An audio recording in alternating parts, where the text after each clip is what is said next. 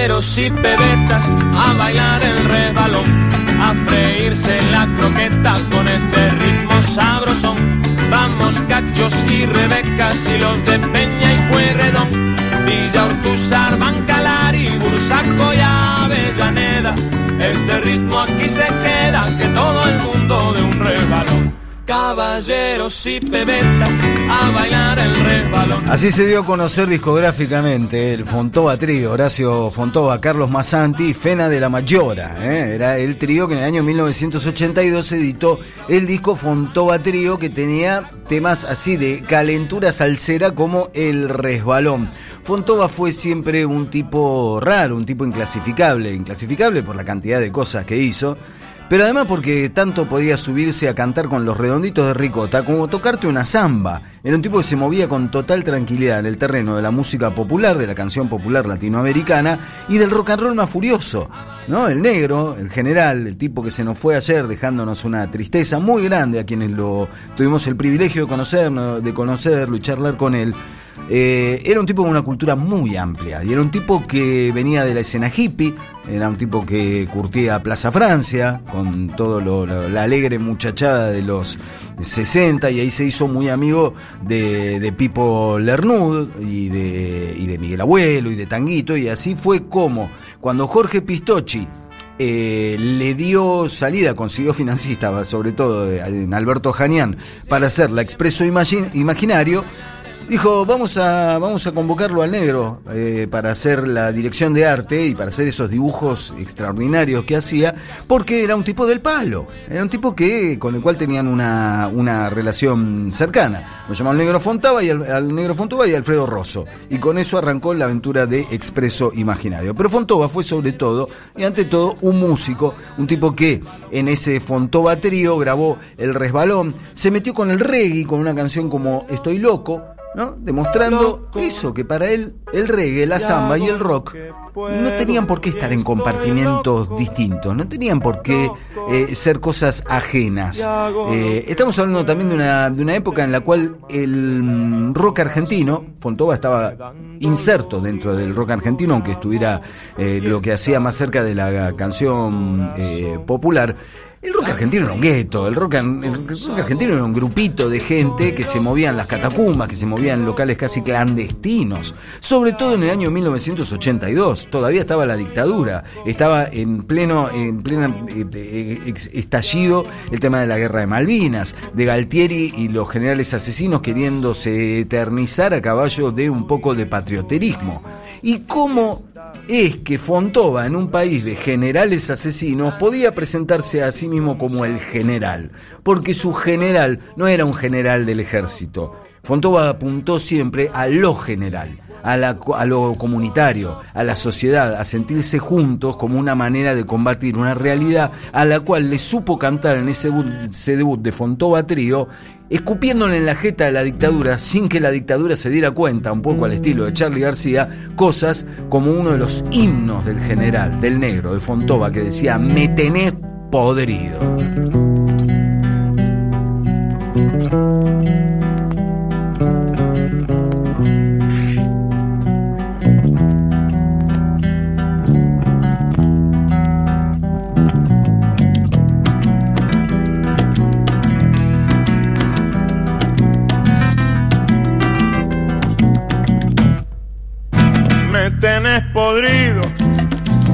Tenés podrido, me tenés podrido, me tenés podrido. Que me tenés podrido, me tenés, me tenés podrido, me tenés, me tenés podrido, me tenés, me tenés podrido. Porque no te vas, porque no te vas, porque no te vas, porque no no te vas. Las aventuras del Fontova Trío, eh, ese primer originario, después de muchos otros intentos que hizo el negro Fontova, después del Expreso Zambomba, antes del Expreso Imaginario tuvo Expreso Zambomba o Patada de Mosca u otras agrupaciones que no llegaron a la grabación, pero que lo identificaron dentro de la escena. Se cerró con otro gran disco del año 83, ya en las puertas de la recuperación democrática, donde el negro mostró su costado picaresco, su costado hasta eh, procas, esa cosa con la que le gustaba jugar, que fue un gran disco el Fontova Trio, se llamó Rosita, que arrancaba con el romance de Rosita, eh, contando la historia de una chica inocente que se enamoraba del cacho, y el cacho, el cacho, el de la carnicería, terminaba todo desnudo en un hotel con una viuda haciendo esa clase de retratos sociales, siempre desde el afecto, desde el cariño y desde el conocimiento. Fontova nunca hizo una pintura eh, sociológica, una pintura alejada de lo que contaba. Lo que contaba lo vivía, lo que contaba estaba cerca de su experiencia. Podía hablar del romance de Rosita o podía hablar de la negra María. Y cuando el negro Fontova decía la negra María, lo decía con un amor, con un cariño, que hacía que fuera imposible que lo tomaras como una expresión peyorativa. Como toca María, otra de las grandes canciones de Rosita, decía, la negra María tiene un rancho muy limpio, más blanco que el alma de más de un señor. Esa clase de cosas podía cantar el negro Fontova en un disco en el cual también te podía meter cosas absolutamente procaces, hablar de si me quedo sin gomas voy a una comería que me inflen la más grande y en la cual estaba todo incluido. Negro no era personaje, era persona. Todo eso estaba dentro de él. Era un tipo. Ahí Suavecito la perseguía. Rojos todos los semáforos. Rojo de ver semejante tía. Los negritos se le acercaban y en corito le repetía. Qué aparato tan bonito. Ay, que chasis, madre mía. ¿Cómo es que hace señorita con tanta carrocería? Qué aparato tan bonito Después del Fontova Trío, el negro se, se, embarcó en otra aventura, la aventura de Fontova y sus sobrinos, donde hubo algunos cambios desde el sonido, empezó a utilizar teclados y sintetizadores, pero además encontró nuevos socios en dos personajes centrales en lo que fue la aventura del negro con los sobrinos. Por un lado, Ricky Olarte, que era un gran percusionista y un, un gran tipo en el tema de las armonías de voces, y La Foca Eddie La Foca Rodríguez, que eh, de hecho tuvo alguna aventura con Fontova, con Fontova y La Foca, eran ese dúo que hacía este, sus propios eh, shows por fuera de los sobrinos. Fontova y sus sobrinos fue un grupo con el cual eh, el negro se abrió a otros públicos, llegó a tocar, yo recuerdo haberlo visto en el Broadway, ya en teatros donde empezaba a este, mostrar otra clase de popularidad y donde podía hacer viejas, eh, tomar viejos juegos de palabras, esto de los hermanos Pinzones, en el cual casi una rima adolescente, casi un chiste de codazo, de reírse, pero que le permitía cultivar esa cosa de la guasa popular tan de Fontova. Eran unos marineros que se fueron con Colón, que era un viejo bucanero, y se fueron playas y los indios motilones les cortaron la retirada.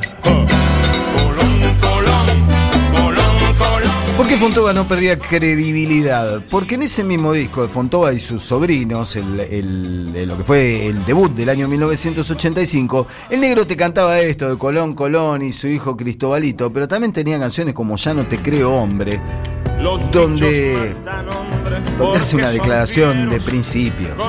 El tero es siempre, el, mono es siempre mono y el tero es tero, y vos por dinero sos cualquier cosa y ya no te creo hombre. El negro era también esto.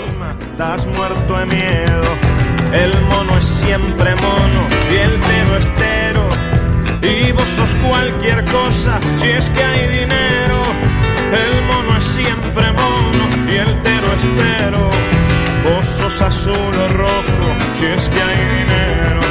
Ya no te creo, hombre, 35 años tiene esta grabación y sigue teniendo plena vigencia lo que canta el negro. Que además de la música, obviamente sí, lo conocemos en su faceta de comediante, de poeta, de gestor cultural. Tuvo un boliche llamado Lo de Fontova en Córdoba al 5500. Los Redondos tocaron ahí. El negro Fontova cantó con los Redondos en algunos, en algunos eh, shows.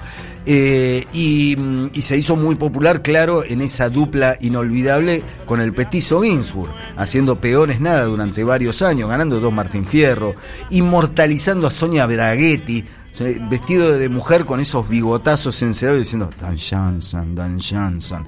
El negro Fontova era una multitud de personajes y personalidades en ese. sale muy bien, te quiero decir. El Don, Johnson. Vos decís que me pongo era, era muy, era, no, no, era muy, gracioso. Era muy gracioso. gran comediante. Gran era, comediante. era totalmente. Y, y, en combinación se llevaba muy bien con Ginsburg. Había una química muy eh, especial en esa dupla cómica que encarnaron en la televisión. Pero nada de eso le hizo olvidar la música. Digo, en televisión también hizo Delicatessen. La otra vez recordábamos la aventura de Delicatessen con Alberto y con Capuzotto. Programa que participó muchos oyentes de, nuestro programa. Luis Embroje, por ejemplo, participó en Delicatessen. Eh, el otro día en un asado, hace mucho tiempo atrás, eh, eh, con Diego Capuzotto hablábamos de Delicatessen. Un programa fallido. Fallido, Fallido porque que estaba replicado, quería replicar un programa que se llama un programa de humor canadiense. para mi gusto bastante angosto, que se llama Kids in, the Hall. In the Hall ¿no? y quería me parece todos esos intentos eh, de, traspolar eh, el humor del hemisferio norte al hemisferio sur, para, decirlo geográficamente, siempre fueron este, bastante difíciles de replicar. Claro. Sí. Eh, sí, porque muchas veces se perdía el, color local, ¿no? Se buscaba un formato que. además tienen otra, otra métrica, se ríen de otras cosas. Sí. sí, sí, Más. Este, eh, bueno, vos recordaste ahí Kids in the Hall, donde no sabía que había trabajado Fontova. en, ¿En Kids in the Hall? Digo, perdón, en, en, Delicatessen. Sí, sí, claro, sí, estuvo en Delicatessen, Fontova. Eh, Fontova el humor siempre lo, lo, utilizó como herramienta para hacer eh, pensar, a pesar de que en el 86 tuvo algunos problemas, quizás no, es no en ese momento, pero lo que vino después, en, en la era posterior, un tema como homicida, es un poco impresentable, ¿no? Eh, porque hablaba de curarse con fósforos, prenderle fuego. Pero Claro, es tan fuerte todo lo otro en el negro que es muy difícil entrarle y matarlo por haber hecho homicida, donde agarraba todos los estereotipos, ¿no? Se mostraba la tapa de homicida, yo lo tengo en vinilo, están todos vestidos muy village people, ¿no? Con bananas en la tapa y después travestidos en la forma más grotesca, si se quiere, de la representación de el gay.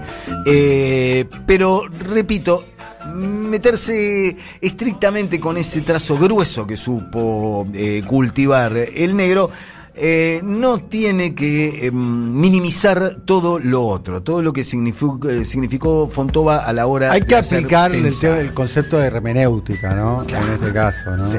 Y el, el porque, porque, sin la hermenéutica no hay ninguna interpretación posible, digamos. Es lo mismo que agarres un escrito de, de, fin del siglo XIX y lo analicé con los valores actuales. No hay manera, no hay manera. Se hace mucho. ejemplo. Se hace mucho se hace mucho juzgamiento y retroactivo. y, está bien, mm. eh, eh, está bien que, se analice cómo era antes en relación ahora, pero tener una mirada este, eh, moral, generalmente penalizadora con algo que ocurrió cuando el contexto era absolutamente otro porque además todos hemos cambiado. Me imagino que bueno pensar lo mismo que pensaba 20 años. Claramente. Uno va incorporando cuestiones, va, eh, seguramente en algunos aspectos iremos mejorando, en otros aspectos capaz que no vamos mejorando. Eh, tomar un, una obra, y más cuando es un artista, porque la condición del arte me parece que la libertad, ¿o no? Ni hablar. Una de las condiciones. Sí, ¿no? Sí. Y además me parece que en el caso de Fontova, eh, por esto, por eso yo remarcaba un poco el tema de, de, dónde vino Fontova, con quién se relacionaba Fontova, de qué mundo y que no tenía una mirada externa. Eh, el negro tuvo excelente trato con, con rockeros, putos, drogadictos, todo lo que quieras de esa sociedad que después, si querés, retrataba eh, con un trazo grueso como en homicida. No lo hacía él juzgando, sino desde un lugar de conocimiento y al negro nadie le negó el saludo nunca. Al negro nadie le negó el saludo Era un por tipo sentirse absolutamente ofendido. tolerante. Claro, ¿no? Va, claro, tipo- digo, no- no es que andaba tipo por un la vida- de ampliador de él, siempre, digamos, ¿no? Bueno, de hecho, tengo entendido que el padre, primeros- el padre era un militar, ¿no? Eh, no, no, no, era músico. Ah, Era- él ah, viene de ah, familia de artistas, claramente de familia de artistas. A ver, no me parece nada casual que una de los primeros, uno de los primeros organismos que ayer, en cuanto se conoció la noticia de la muerte de- del negro, salió a expresar su dolor, fue Abuelas de Plaza de Mayo. Y las madres de Plaza de Mayo también salieron a, a manifestar su dolor. Eh, el presidente mandó un tuit de una foto de Fontova con Néstor Kirchner en Casa Rosada cuando actuó en los shows del Salón Blanco. Digo, esas cosas te definen también. Esas cosas dan el veredicto. El día que te morís, quién te saluda, quién manifiesta su dolor, está dando, si querés, la idea acabada de qué es lo que hiciste. Todos, eh, y digo todos, podemos decir, tenemos una foto con el negro Fontova Totalmente. sonri- sonriendo. Sí, Sonriendo nosotros y sonriendo él. Además- Tipo muy querido. Y voy a decir algo que lo, siempre lo digo cuando hablo del tema de los artistas. Eh, eh, los artistas cuando se manifiestan políticamente y lo hacen en un sentido, pagan un costo muy alto. Sí. Pagan un costo muy alto, especialmente cuando hacen, eh, cuando, cuando se manifiestan en contra de lo que es el, el poder establecido, El el, poder de los claro. medios y más. Pagan un costo personal alto, personales en su vida laboral, en, en- en su vida económica, en su futuro, en Se su los desarrollo profesional. Lo pagan. Sí. Lo pagan, Mm. pagan un costo muy alto, es, es muy valiente para un artista. Por eso yo banco mucho a. A, a veces yo se- tuve la oportunidad de decírselo personalmente a, a Charry. Lo de Charry es, es realmente es, es ir al casino de los ideales con todas las fichas y dejarlas ahí Sí. y decir, bueno, porque Un la tipo que, tranquilamente la podría surfear. tranquilamente la podría darinear. Eh. Viste que Da- Darín la, te la darinea. ¿Entendés? Que se- siempre en el medio, viste, siempre con la eh, corrección política. Darín Ricardo, eh, eh, gran compañero de trabajo, me dicen, ¿no? Por, por lo menos lo Sí, relatan sí. los que conocen. Eh, muy buen actor y demás. Y el caso, yo que sé, también de, de Fito Páez. Claro. ¿no? Fito Páez ha pagado un costo muy, pero muy alto. ¿Sabes lo que es que se te tire todo el establishment? ¿Sabes lo que es tu, tu nombre? ¿Entendés? Que no puedas tocar eh, en un concierto eh, gratuito porque ya al toque al otro día sabés que va, va a estar la cifra que ganaste Claro. en todos los Como si fuera un pecado cobrar ¿Cómo- por tu trabajo. ¿Cómo no van a cobrar? Claro. ¿Cómo no va a cobrar Fito Páez? Claro. Digo, de Además, si Páez joder. toca gratis, durante seis meses no va a poder tocar en muchos lugares. Exactamente. Y vos tenés que pagar. Un artista que se ¿Cuál presenta. es el problema que.? Un artista que se presenta en un show gratuito no puede hacer un show propio dos meses o un mes antes y, Más, y dos meses después. más, porque más. sabe que va a, va a perder dinero. Y si yo voy a ver a Fito Páez gratis, después cuando Fito ¿Qué vas a ir a pagar una entrada si lo viste hace dos meses? Exacto, para dar un ejemplo. El costo que pagó Fito Páez con, con- con ese tema, para nombrarte algunos, Fito Páez, Nancy Duplá, Sí, sí, sí. Char, y el negro también. Y el negro Porque también. el negro era un tipo que. Un, un militante que ha sostenido sus ideas hasta el final de, de- Sí, de sus días. Ni hablar, peronista, pero peronista crítico, que eso también le valió porque no es que era un peronista. Hay una linda foto ahí circulando, ¿no? Que es la foto donde está el, el- el sillón presidencial, el, el- el mal llamado sillón de, Rivadavia, donde está eh, eh, Néstor Kirchner, eh, eh, está, está el negro Fontova sentado ahí como presidente. Eh, y, Néstor Kirchner atrás. Ahí nosotros colgamos ayer en el sitio de Página 12 algo que me acercó Ralph Rothschild, que fue editor de Expreso y La Mano, y que eh, hicieron una película en el año 88, una película que después no, no, no, no se editó, que se llamó Fontova Presidente, que fue cuando Fontova eh, se, hizo una pseudo campaña presidencial, eh, eh, proponiéndose como candidato en la campaña del 88 para las presidenciales del 89, eh, y que está, está ahí colgada y es muy graciosa porque participaron políticos, conductores, músicos, periodistas, todos jugando esta, este, esta fantasía de, Horacio Fontova proponiéndose para presidente. Eh, podía jugar con, con todo eso, es cierto que pagó un precio, es cierto que tuvo que esforzarse mucho para poder eh, grabar, sacó un gran disco en el año 2004 que se llamó Negro, Poner el, el tema que pusimos como 17, Animal Tierno y Fácil, es un hermoso disco negro del año 2004 donde grabó otra versión de, de Me tenés podrido y grabó una versión ralentada de Resistiré que es preciosa, donde luce mucho algo que por ahí no está tan presente, que es la voz que tenía el negro, que era extraordinaria, escucha. No igual a nadie, inesperadamente torpe, sabio sin saber de la raza que un día va a dejar a la tierra sucia y empobrecida, viajero de otros mundos, donde buscas hermanos, prisionero del hambre,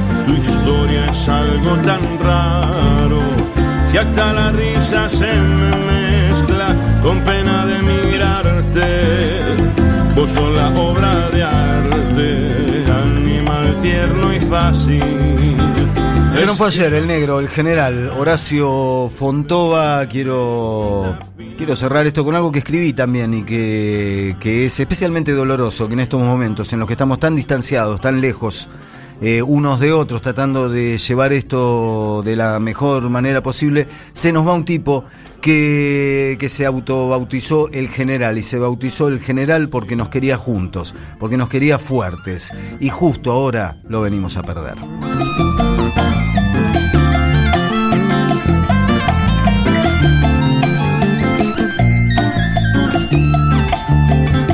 Te encuentro entre las sombras, la vida sigue y no te nombra.